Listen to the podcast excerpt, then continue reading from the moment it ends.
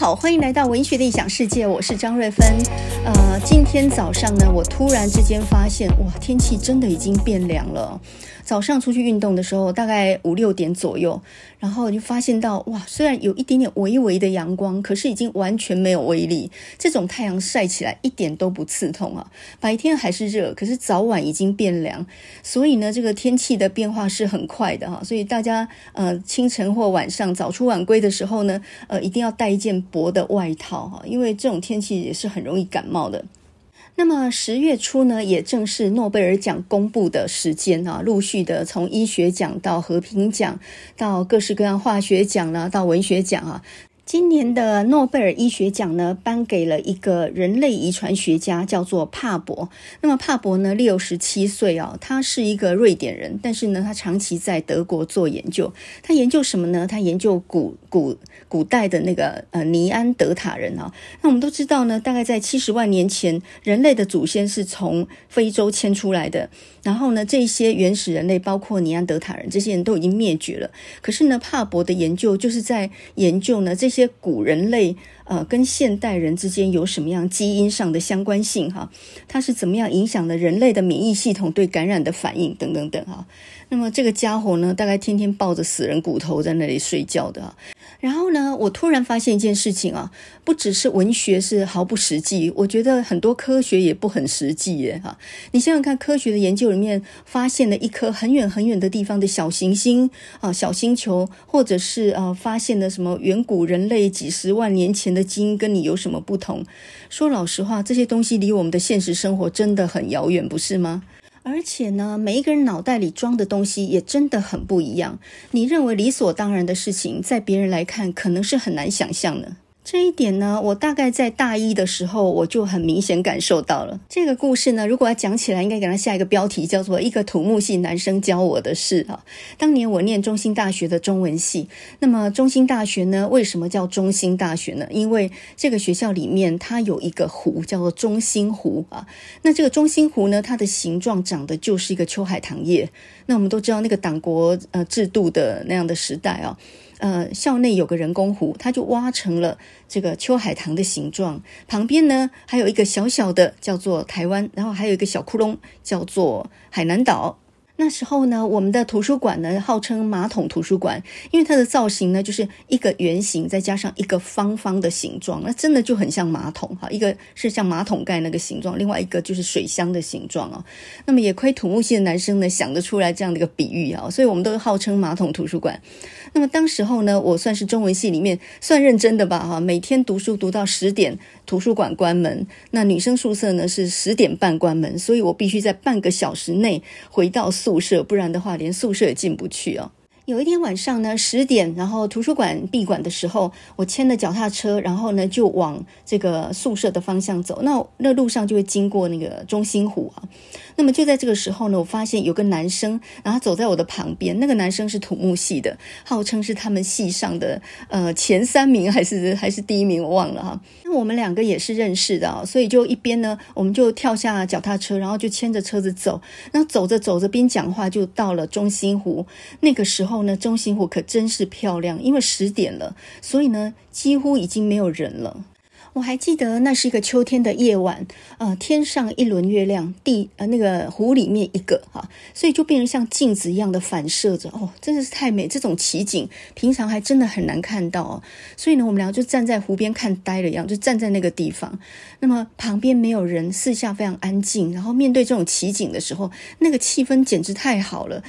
当时候我心里是有点喜欢他的，但是他有没有喜欢我，我就不知道啊。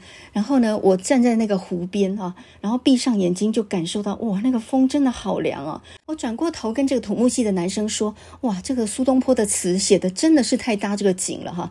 明月如霜，好风如水，清景无限，曲港跳鱼，缘何泄露，寂寞无人见。哇，你看看，跟这个景真的是太搭了。就这时候呢，这个男生说了一句话，然后我的初恋就结束了。你知道这个土木系男生说什么吗？在那种气氛底下，在你喜欢的人面前，好了，不算喜欢也算不讨厌吧，啊。然后这样子诗情画意的情景底下，他居然说了一句什么呢？他说：“呃，你看从这里到对面，目测大概有几公尺。”那我我就愣住了，我整个人愣住，这个这个怎么接啊？然后他自己还自言自语的回答说：“我看呢，大约有差不多两百公尺哈。”那是我第一次知道人跟人的脑袋之间是可以有这么大的距离的。就拿最近来讲好了哈，因为我最近在听股癌嘛，然后虽然自己一张股票也没有，但是也是听得非常有兴趣啊。然后呢，就听到什么股汇双杀，呃，什么多头利空，这个时候呢，什么杠杆最大化，我是一句也没听懂。但是呢，我觉得我大概理解他们在讲什么。可是我不理解的是，人生苦短，为什么要花时间在研究这种无聊事情上面啊？我妈常说一句话，就是人算不如天算。台积电四百一十七，那到底是应该要卖还是应该要买呢？也就是说，它很低，你应该要赶快买，还是说？很低了，可能会再低，你要赶快卖。哎，我从小到大数学就没有很好的人，我真的想不通这个道理啊。与其追求财富自由，还不如追求心的自由。哎，你看过庄子的《逍遥游》吗？那个《逍遥游》里面呢，他就从海底的一只非常大的鲸鱼，然后踱扶摇而上的几九万里哈，他就从那个海底，然后呢窜到天上，然后变成一只大鹏鸟，其翼若垂天之云啊，浩浩荡荡往南飞。那这个都是神话里的动物啊，没有那种东西。可是庄子这个寓言呢，他要讲的就是精神的超越远胜于物质的追求。呃，他说逍遥有四种境界嘛，那么真正最高的境界就是心的自由哈，远胜于我们现在说的财富自由。什么叫财富自由？就是呃，你有钱可以花，你不受制于金钱哈，你有被动收入，呃，这个是现在的说法。可是钱再多，你心里面也不能得到自由，所以物质跟精神是两个层次。你可能会说，我听你在放屁嘞，呃，你一张股票都没有的人在那边幸灾乐祸，你怎么现在就来讲一个啊跟金钱有关的故事？那么这个故事呢，听完你再来告诉我，财富的自由跟心的自由哪一个是比较值得追求的？那么这个故事呢，呃，可以叫做为着两百万啊，有一首台语歌叫为着十万块啊，这个为着十万块是一个很可怜的养女被。呃，养母卖卖掉了，逼良为娼，这样哈，所以叫为着十万块。那么我们这个故事叫为着两百万哈。我真的觉得这个故事应该要在学测考国文的时候让他们写作文用，呃，作为议论。然后这篇文章才几千个字而已，刚好也可以考一下他们看书的速度哈，几千字也不算太过。然后写一下，我觉得每一个人对这件事情的看法会有很大很大的不同。这个故事呢，当然不是叫做为着两百万了，这个故事它的偏题叫做赌，那么有的翻译成打赌。这个是俄国的小说家契科夫他在一八八九年时候的作品。故事的一开始呢，是在一个秋天的夜晚，有一个非常有钱的银行家，当然场景是在俄国了哈。那么这个银行家呢，高朋满座，他天天在家里面宴请宾客，有很多呃他自己的好朋友，然后呢都是冠盖云集的哈。那么在这样的一个呃吃完饭，然后大家在聊天的场合里面，他们有一天呢就讲到了死刑的问题。那客人当中有很多是学者，也有很多是新闻记者，也有很多医界还有金融界的人士啊。他们大部分都不赞成死刑，认为说死刑是一个非常迂腐的、很过时的一种惩罚手段啊，应该要用无期徒刑来代替死刑。那么这个银行家就说：“我不赞同你们的看法。你想想看啊，死刑还比无期徒刑更道德、更仁慈一些呢？这怎么说呢？死刑一秒就结束人的性命，可是呢，无期徒刑却是一点一点把人杀死啊！它等于是让人在绝望里面死去啊！你认为无期徒刑难道不是更绝望、更不人道吗？”那当中有些人就说：“没错，呃，死刑跟无期徒刑同样都是不人道的，哈，都是不道德。”那其中有一个年轻的律师，大概二十五岁左右，年轻气盛，他就反对这个银行家的说法。他说：“我认为无期徒刑要比死刑好一点。不管怎么说呢，活着总比死了要好吧。”结果呢，他们就展开了一场很激烈的辩论。那么就在这个时候呢，因为银行家还很年轻又很冲动，他突然动气，然后呢，把拳头往桌上一垒，然后转身就对那个年轻的律师怒吼说：“你胡说八道！我敢赌两百万块，赌你甚至没有办法在一间屋子里头待上五年。”那么这个律师也是年轻气盛，他就跟他讲说呢。你如果不是开玩笑的话，我就跟你赌，我不是赌五年，我跟你赌十五年啊！这场可笑的打赌呢，就在众人的见证底下哈、那么这个银行家就说：“好，十五年，我赌两百万，大家都是证人。”那么这个律师就说：“没问题啊，你赌两百万，我赌我的自由。”这个可笑的赌局就这样展开了。这个打赌呢是有很严格的游戏规则的哈。首先呢，就是这个被监禁的人十五年内他不能够见到任何人，不能够听到人类的声音，他不能跟任何人说话。当然呢，他也不能踏出房门一步。这个房子呢，就是银行家的一个花园里面的一个小房子啊，算是一个独立的住所哈。他不能够出门呐，比照防疫规定哈，出门的话呢，就罚十万到一百万哈，等于是关禁闭了。而且呢，是在门口贴封条的哦，你不要想说三更半夜偷偷出去抽烟，那是不可以的哟。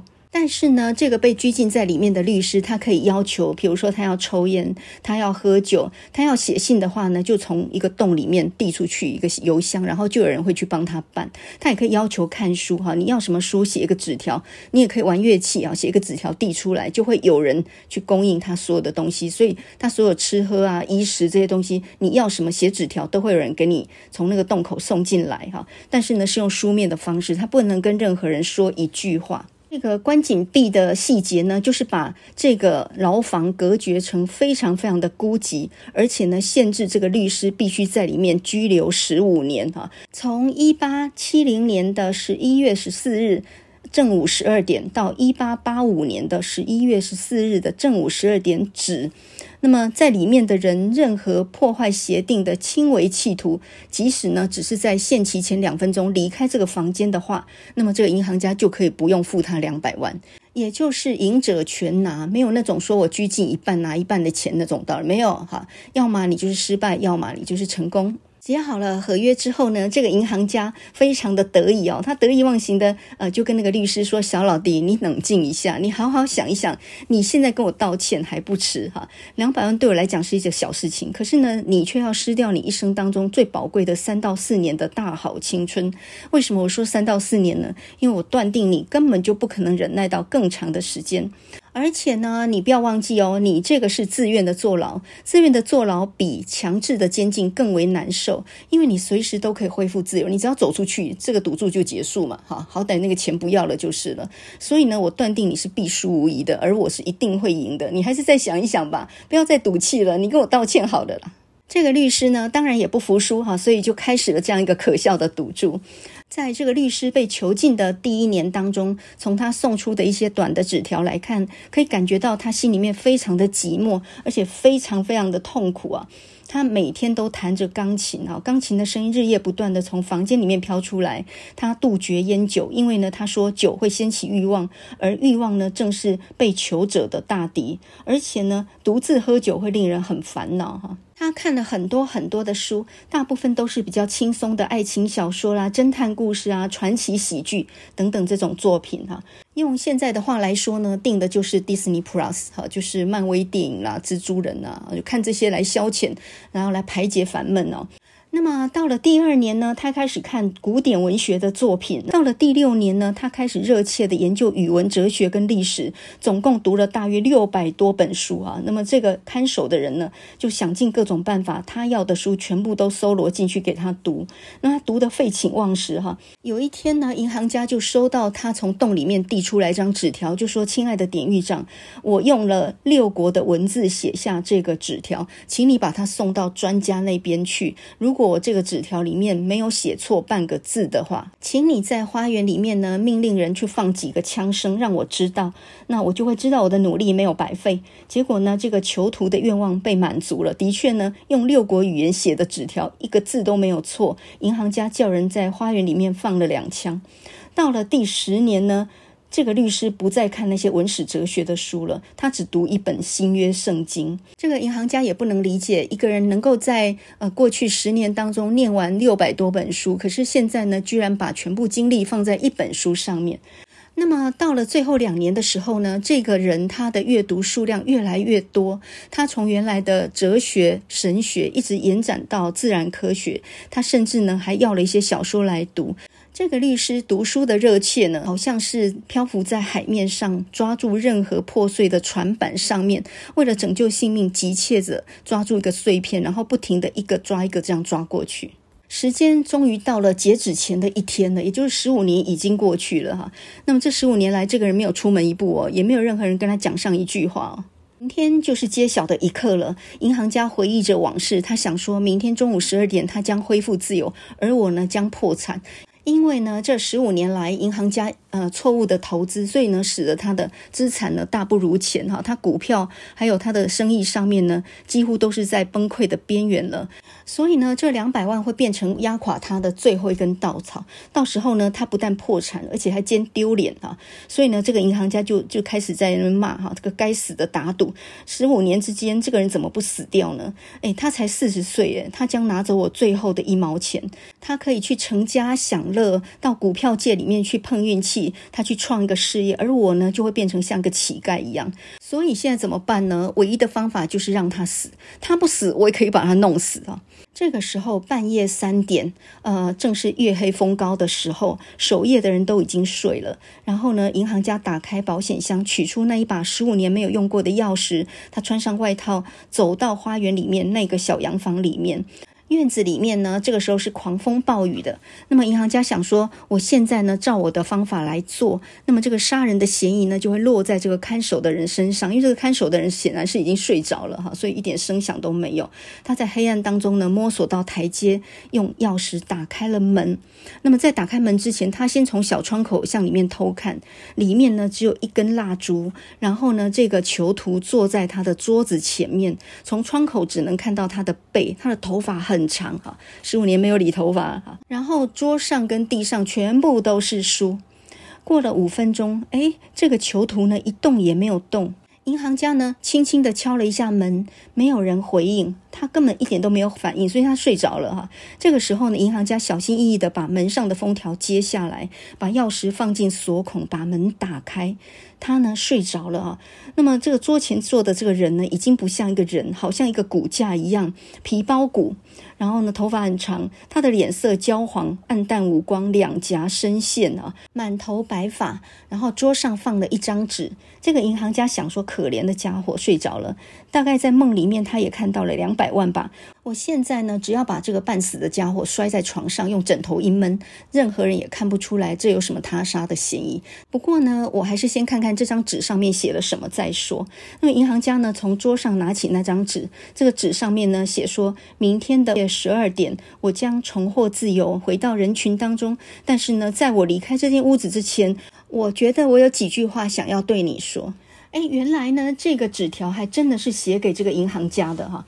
那么纸条上面写说呢，在我清醒的理智和注视着我的上帝前面，我要对你说，我轻视自由、生命、健康，以及你给我的书上所说的世上的所有的幸福。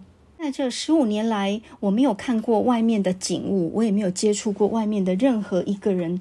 但是呢，在你给我的书里面，我喝过芳香的酒，我唱过歌，我在森林里面猎过野鹿跟野猪，我爱过女人，我也看过世界上最美的景色。我曾经见识过各种奇迹，我也曾经把自己放到无底的深渊里面去。在这一刻，我要告诉你，我现在轻视世界上所有的幸福跟智慧，因为这一切都是空虚的，到最后都是空。每一个人在死神面前都是一样的。我跟你打赌的那两百万，曾经呢，有一度我也觉得得到了那两百万，我就可以进入了人间的天堂。可是现在我轻视它，为了在行动上表示我轻视它，我放弃那两百万。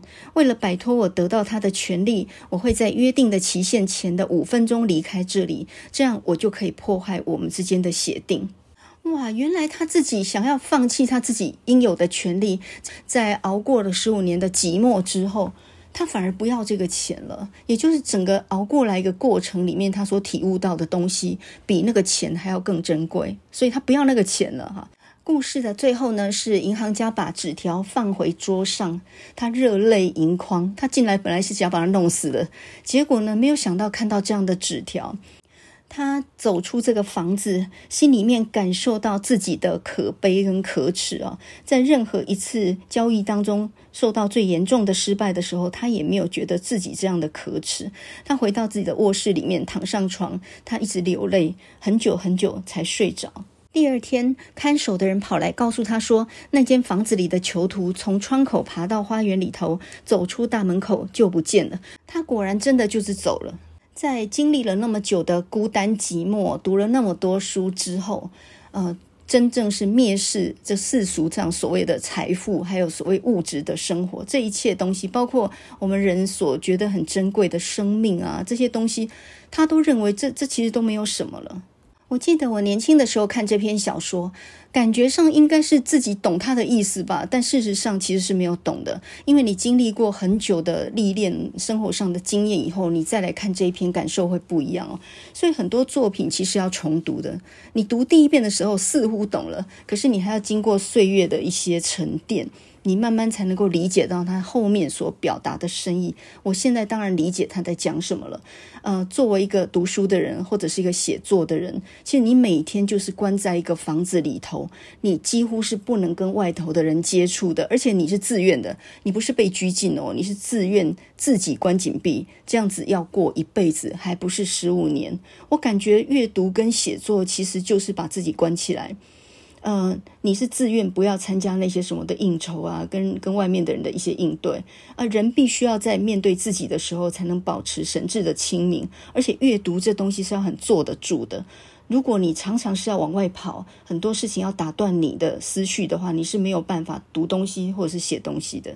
那你说文学是这样，诶，难道科学不是这样吗？做研究、做科学的研究也是一样，诶，你就好像一个自愿被关禁闭的人一样哦。那你保持一个很简单的生活，然后很固定的行程，呃，你故意不要跟外界接触，你埋头在自己的研究里面，即使别人觉得你研究的东西也没有什么多大了不起，你还是要耐得住寂寞，每天每天的做一样的事情啊。即使别人觉得你这个事情没什么了不起，都快要变自闭症了啊！一个作家坐在他的书房里面苦思，跟一个呃科学家坐在实验室里面埋头苦干，有什么不一样呢？其实都是在关紧闭耶。所以呢，在契诃夫他的这个小说里面啊，赌这个小说里面，他其实坐牢哈，就是呃关在一个禁闭的房子里面，其实是一个象征。人生何处不坐牢？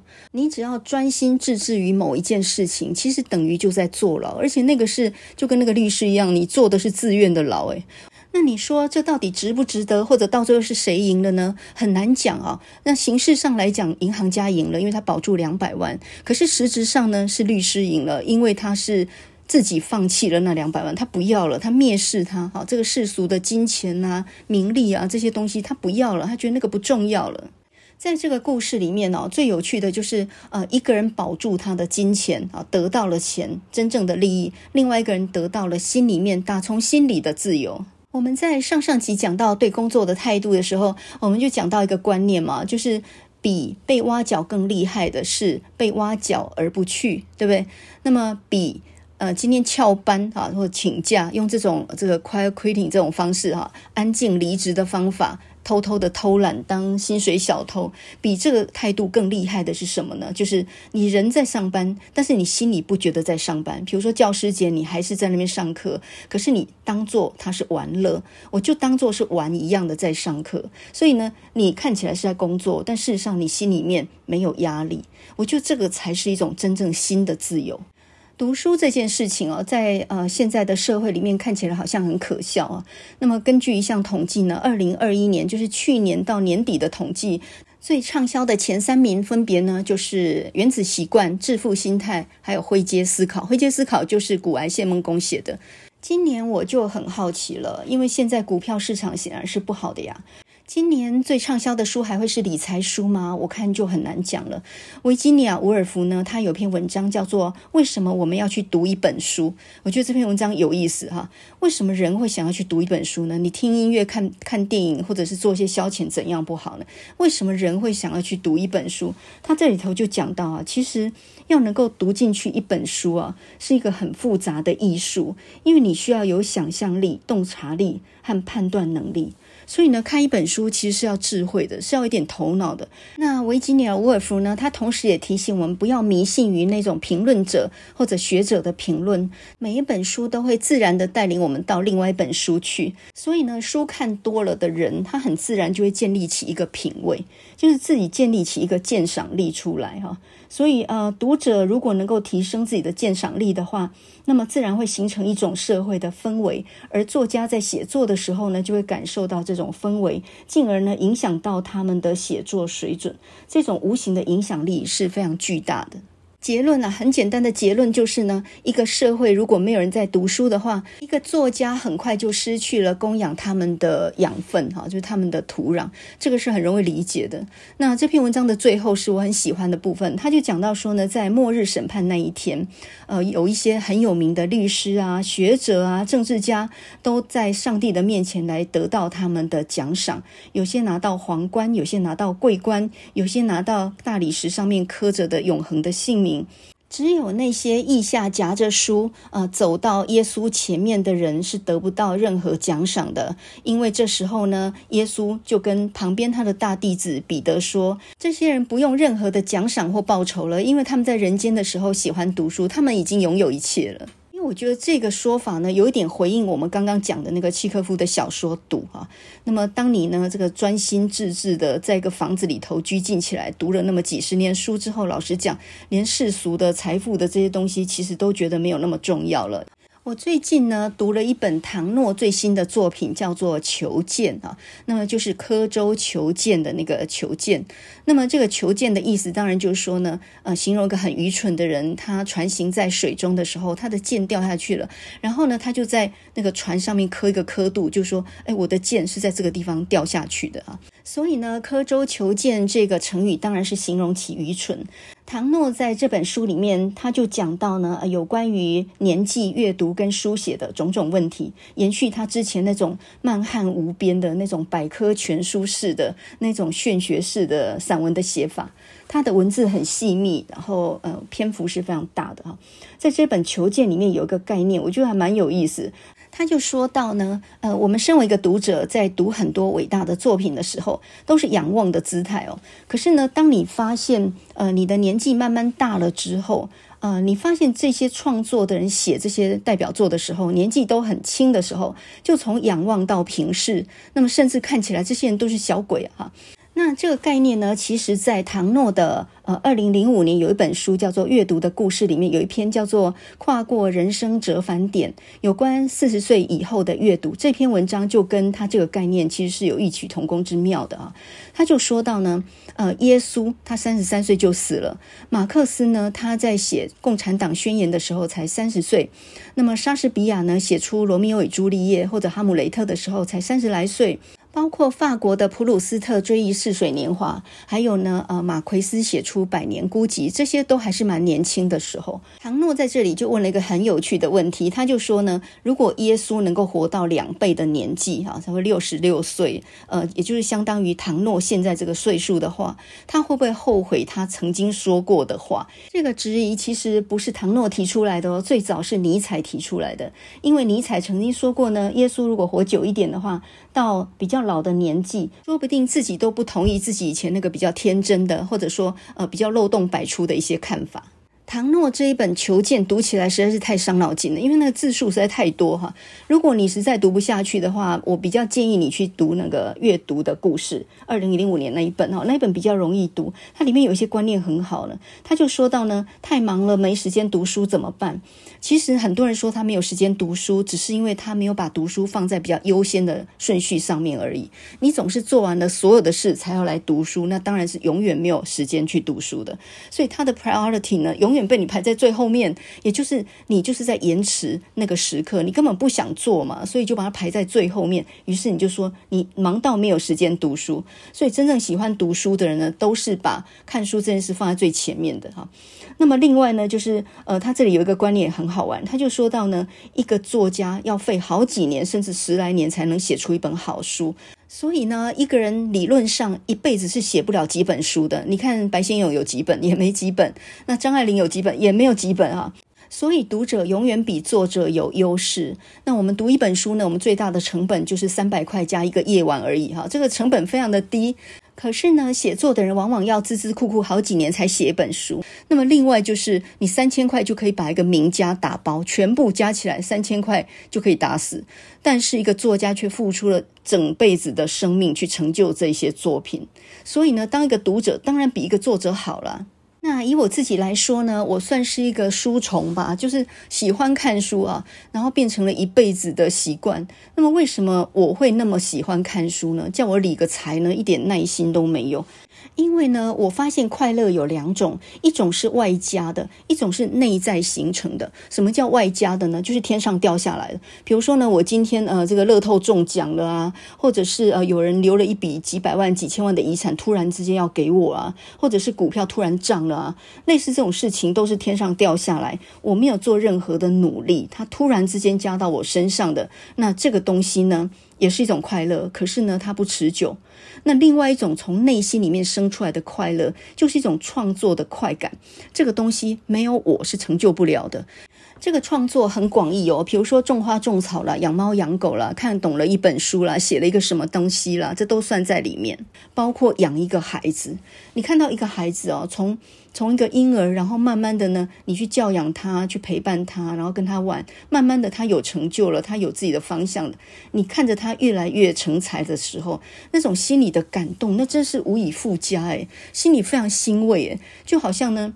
这首歌，或者是啊、这个词，或者是这篇文章，我一个人苦苦熬了好几夜，终于写出来。我越看呢，自己是越欣喜，然后呢，越看越得意。而这个东西啊，这个快乐是可以持续很久。至于后面拿到稿费啦，拿到报酬啦，出了名，那都不重要了。那个都是外加的东西，那个是有也好，没有也好的东西。可是那个真正的快乐，就是这个东西没有我是创造不出来的。那种成就感呢，就是外加的快乐跟内在的欣喜最大的不同，因为他们的参与程度不一样嘛。你熬过每一个阶段的辛苦煎熬，那么这也就是为什么维吉尼亚·伍尔夫在那篇文章里面就会说到，读书的人到上帝那边都得不到什么奖赏，因为他已经不用奖赏了。简单来说，他已经拥有了最好的一切了，你还要什么奖赏？有什么奖赏还比他更好的吗？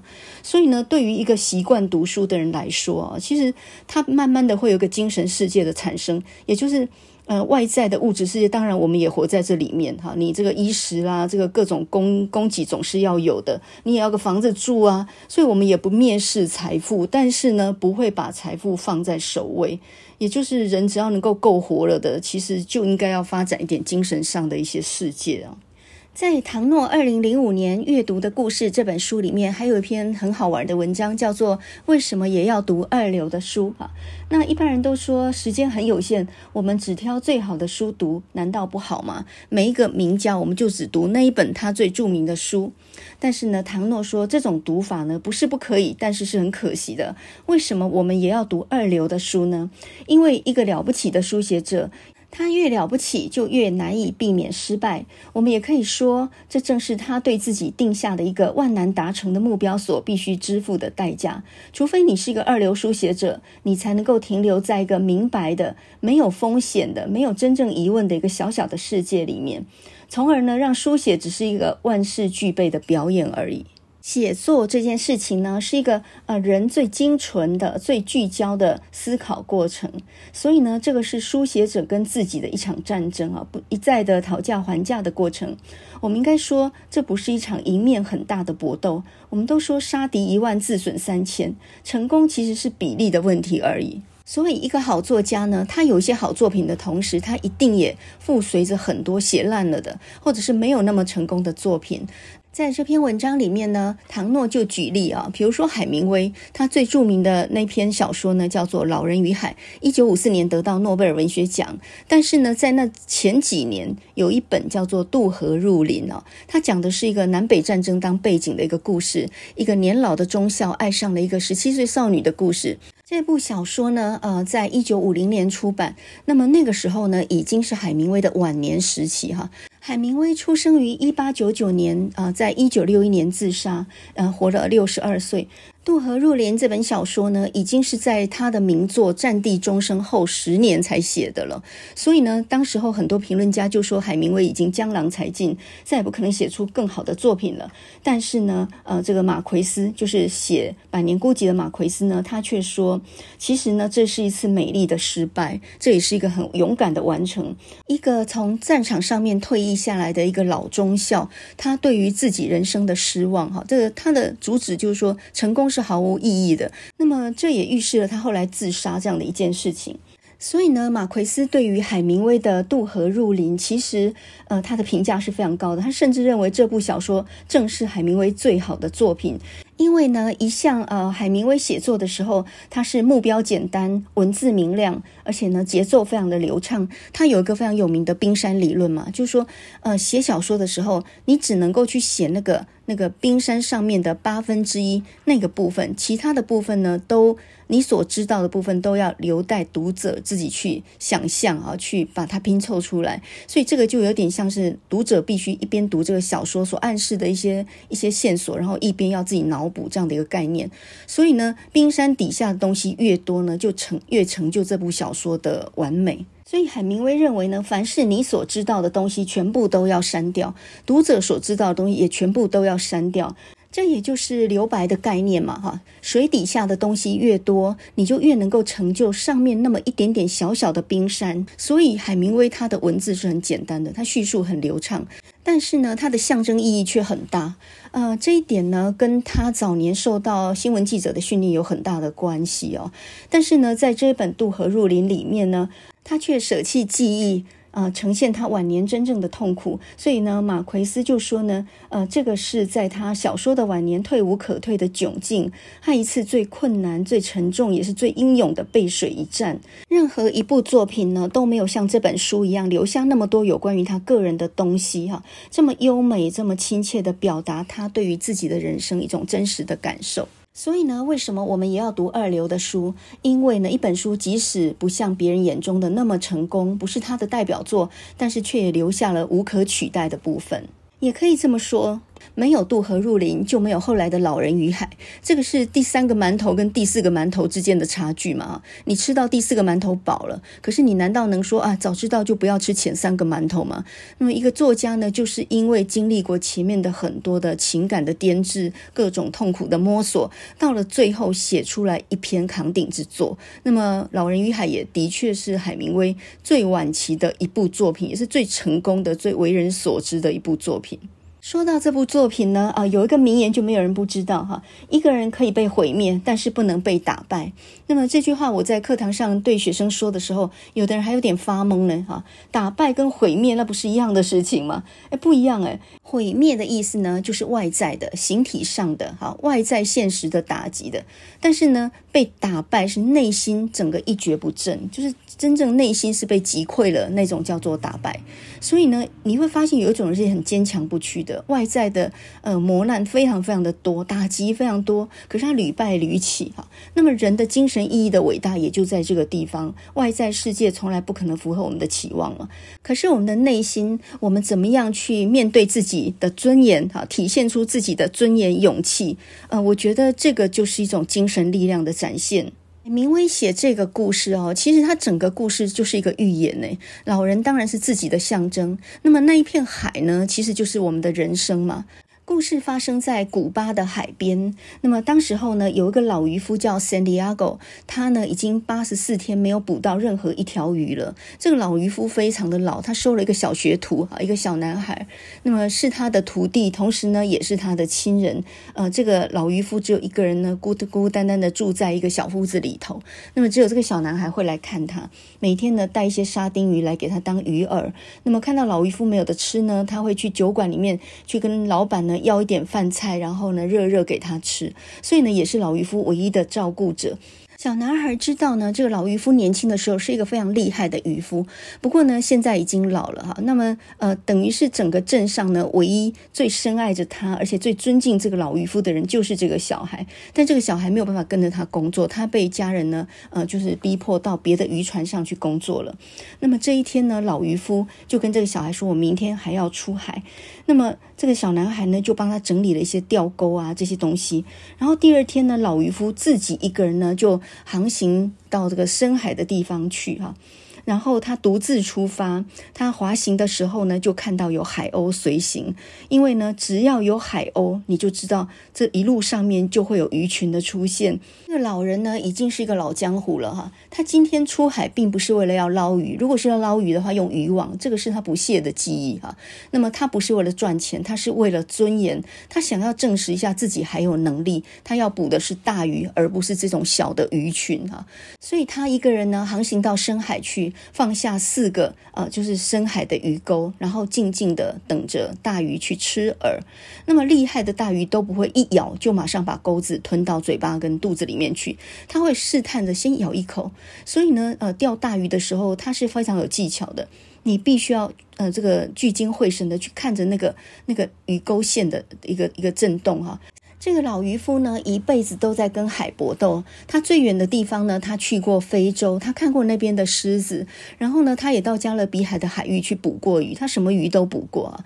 那他跟小男孩最喜欢的娱乐就是看洋基棒球队的，尤其是那个选手 Jody Maggio，他打球。他不管身上呢带着怎么样的伤，他永远能够忍耐痛苦，然后呢做出最好的表现哈。他那种拼命的精神呢，就在那个老人的身上哦，充分体现。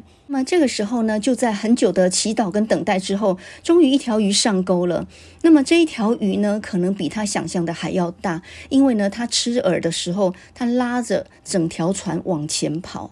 后来呢，这个老人才知道这条鱼大到什么程度呢？大到比他的船还要大，总共呢重一千五百磅左右啊！这是一条很大的马林鱼，它的呃这个尖嘴的地方呢，就好像一根棒球棒那么样的长，它的尾巴呢就跟镰刀一样哦，是一条非常漂亮的大鱼。那么到最后呢，老人跟这条鱼已经展开了尊严的搏斗。那已经不是要一个渔获，而是呢，鱼有鱼的尊严，人有人的尊严。他已经跟这条鱼共生死了。呃，他只想要把那条鱼钓起来，看看它长什么样子。他全身都在流血啊，他抓着那个钓索的手已经流血。呃，也因为鱼的冲撞的力道呢，他的头上也已经受伤。然后呢，他把。吊索呢背在身上，身上呢背出勒出了一道道的勒痕哈，全身伤痕累累。那在这个情况底下呢，他开始尊敬这条鱼。他说：“我们两个都在受苦，就看谁的耐力比较强了。”老人呢累到睡着哈，在几天几夜当中，他不断跟这条鱼搏斗。应该说，他跟自己的尊严在搏斗了。在几天几夜当中呢，这个老人半睡半醒的，他仿佛梦见了海面上跳起了海豚，他也梦见在非洲看过的狮子，他梦见自己左手已经瘫痪了哈。就在这个时候呢，那条大鱼也已经。到达了极限，呃，他已经跳出了水面，在水面上绕圈子。而这时候，老人的眼中呢，他已经出现黑点，眼睛已经模糊了。他感觉到死亡的阴影逼近了。那么这条鱼真的是太大了，他用全身的力量把它拉到了船边，把鱼叉努力插进他的心脏，然后呢，鲜血就突然之间喷了出来哈。看起来这场战斗已经结束了，其实并没有，更大的悲剧还在后面。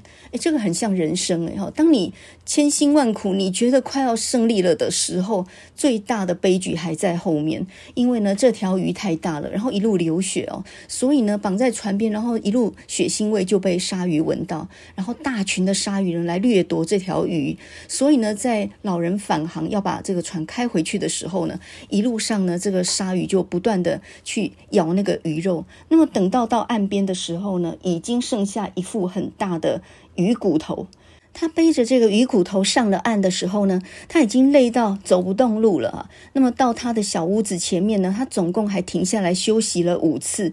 然后呢，才瘫倒在自己的床上，沉沉睡去。第二天早上呢，一起来的时候，就发现呢，很多的人围观这个鱼骨头，在那里窃窃私语。这个鱼实在太大了，小男孩也来了，然后呢，蔚为奇观啊。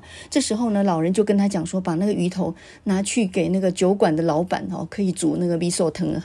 整个故事呢，千辛万苦，呃，在几天几夜的搏斗之后呢，赢了，但是又是输了哈，带回来一副很巨大的鱼骨头，这真的是一场很壮烈的失败耶。那么在呃这个整个故事里面呢，老人其实他就象征着是一个失败者哈，所以呢，呃，我觉得他这这个小说其实也有点存在主义的那种虚无的那样的一种结局，就是到最后一切都是空的。哎，这个有点像是我们前面讲的那个赌那个故事啊。律师说的，呃，我们世人所谓的名利、财富这些东西，包括生命，其实一切都是空的。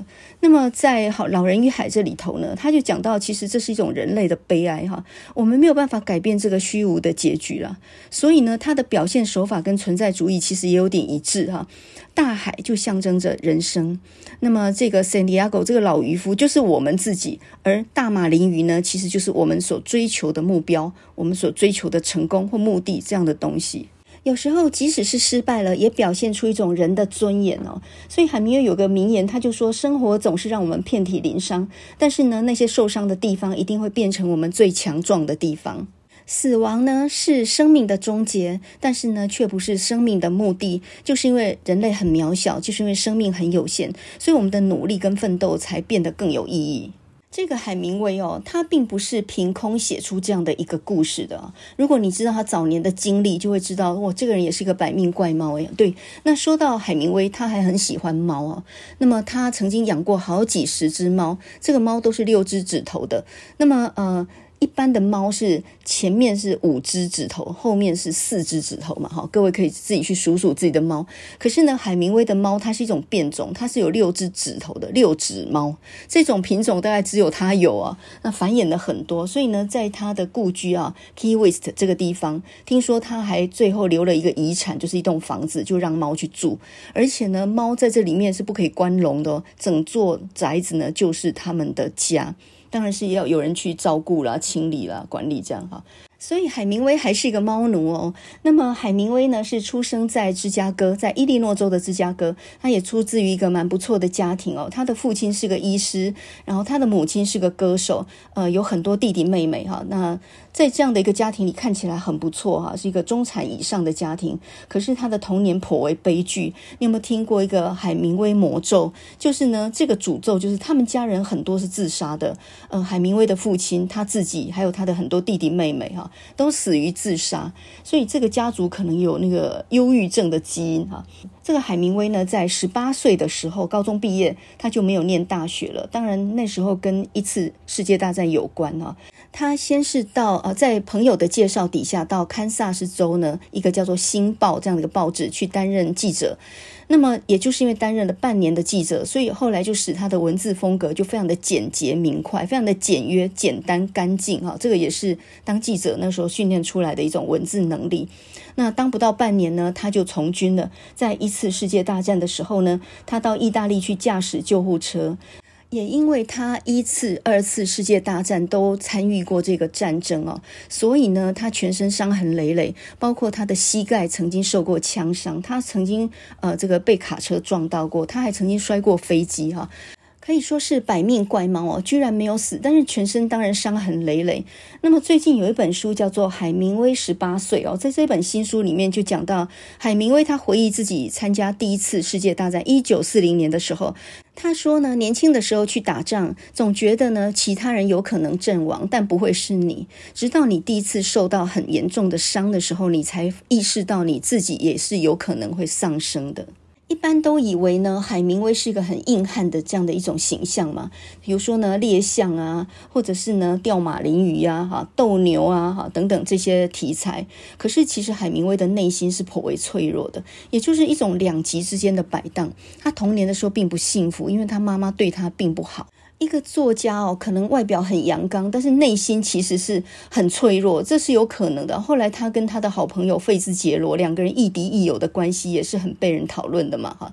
就是费兹杰罗很红的时候，那时候已经写了《大亨小传》，他还提拔过海明威啊，把海明威介绍给他自己的出版社。可是呢，后来两个人关系变得很坏，费兹杰罗他的太太甚至说海明威其实是一个受不得人家批评，然后是一个心量很狭小的一个一个家伙，所以呢。作家跟作家之间都存在着这种紧张关系哦。那海明威后来呢，娶了四任妻子，然后他也酗酒，晚年得了忧郁症。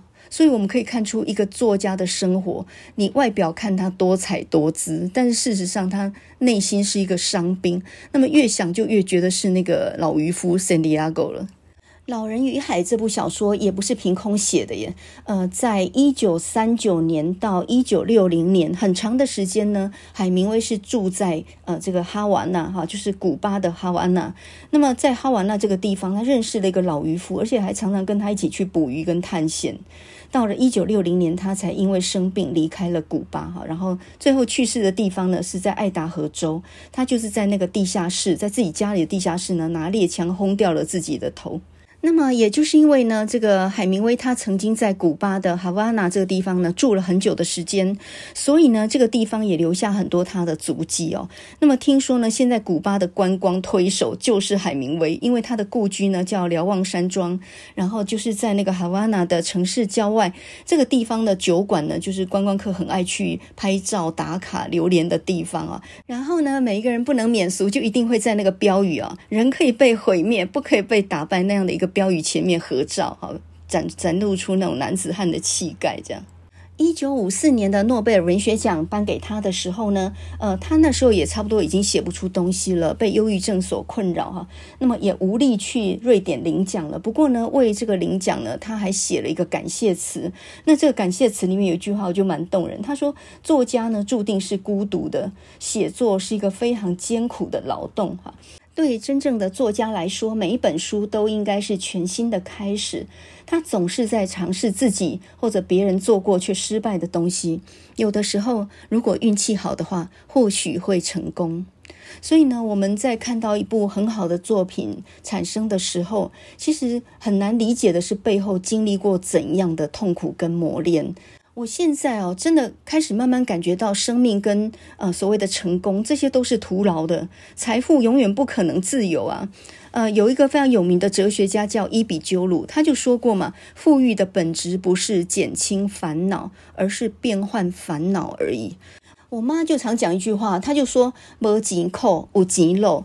这句台语是什么意思呢？就是没钱是很辛苦的，但是有钱是很烦恼的。我们一般只知道没钱的辛苦，你知道有钱的人很烦恼吗？所以呢，什么叫做财富自由？我觉得财富自由根本不存在，好吗？我们都在浪费生命，只是浪费在不同的事情上而已。人生到底什么事情是值得的？其实每一个人呃的答案也不太一样，恐怕也没有办法统一哦。那么有的人就喜欢呃赚钱，或许这也是获致成就感的来源。那么我呢就喜欢看书，我觉得看书是一个很快乐的事情。我什么东西都没有办法得到，但是我就是得到了内心的快乐。比如说昨天呢，我就整整花一天的时间，我就看了一本书，就是王定国最近出的一本小说，叫做《林女》。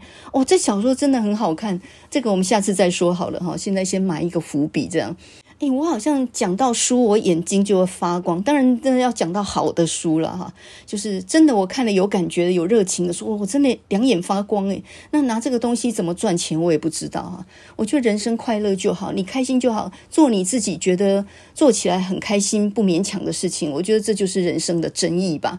所以呢，有的时候还是要回到自己的房间，好好看一本书，听一首自己喜欢的音乐，呃，我觉得就能够得到内心真正的平静。而这种平静是让你能够抵抗外在所有的喧嚣这样的力量哦。所以这我觉得人的心里面有这样一方净土是很重要的哈。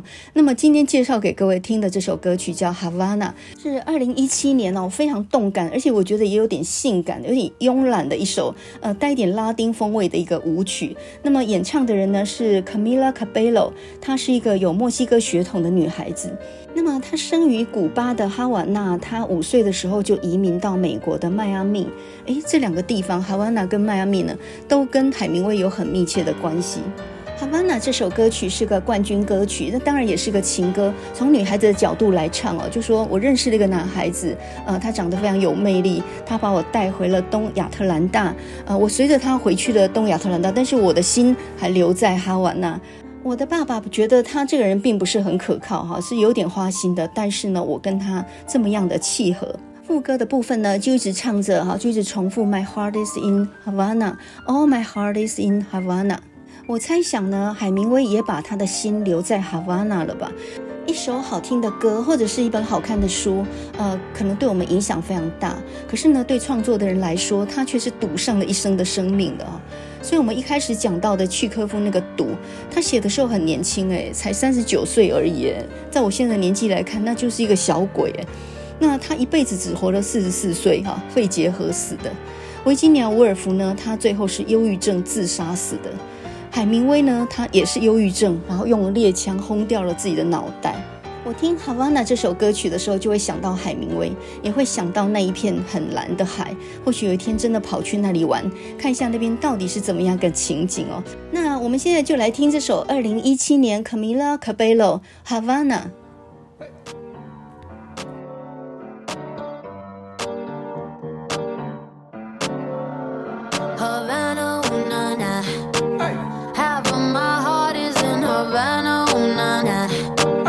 He took me back to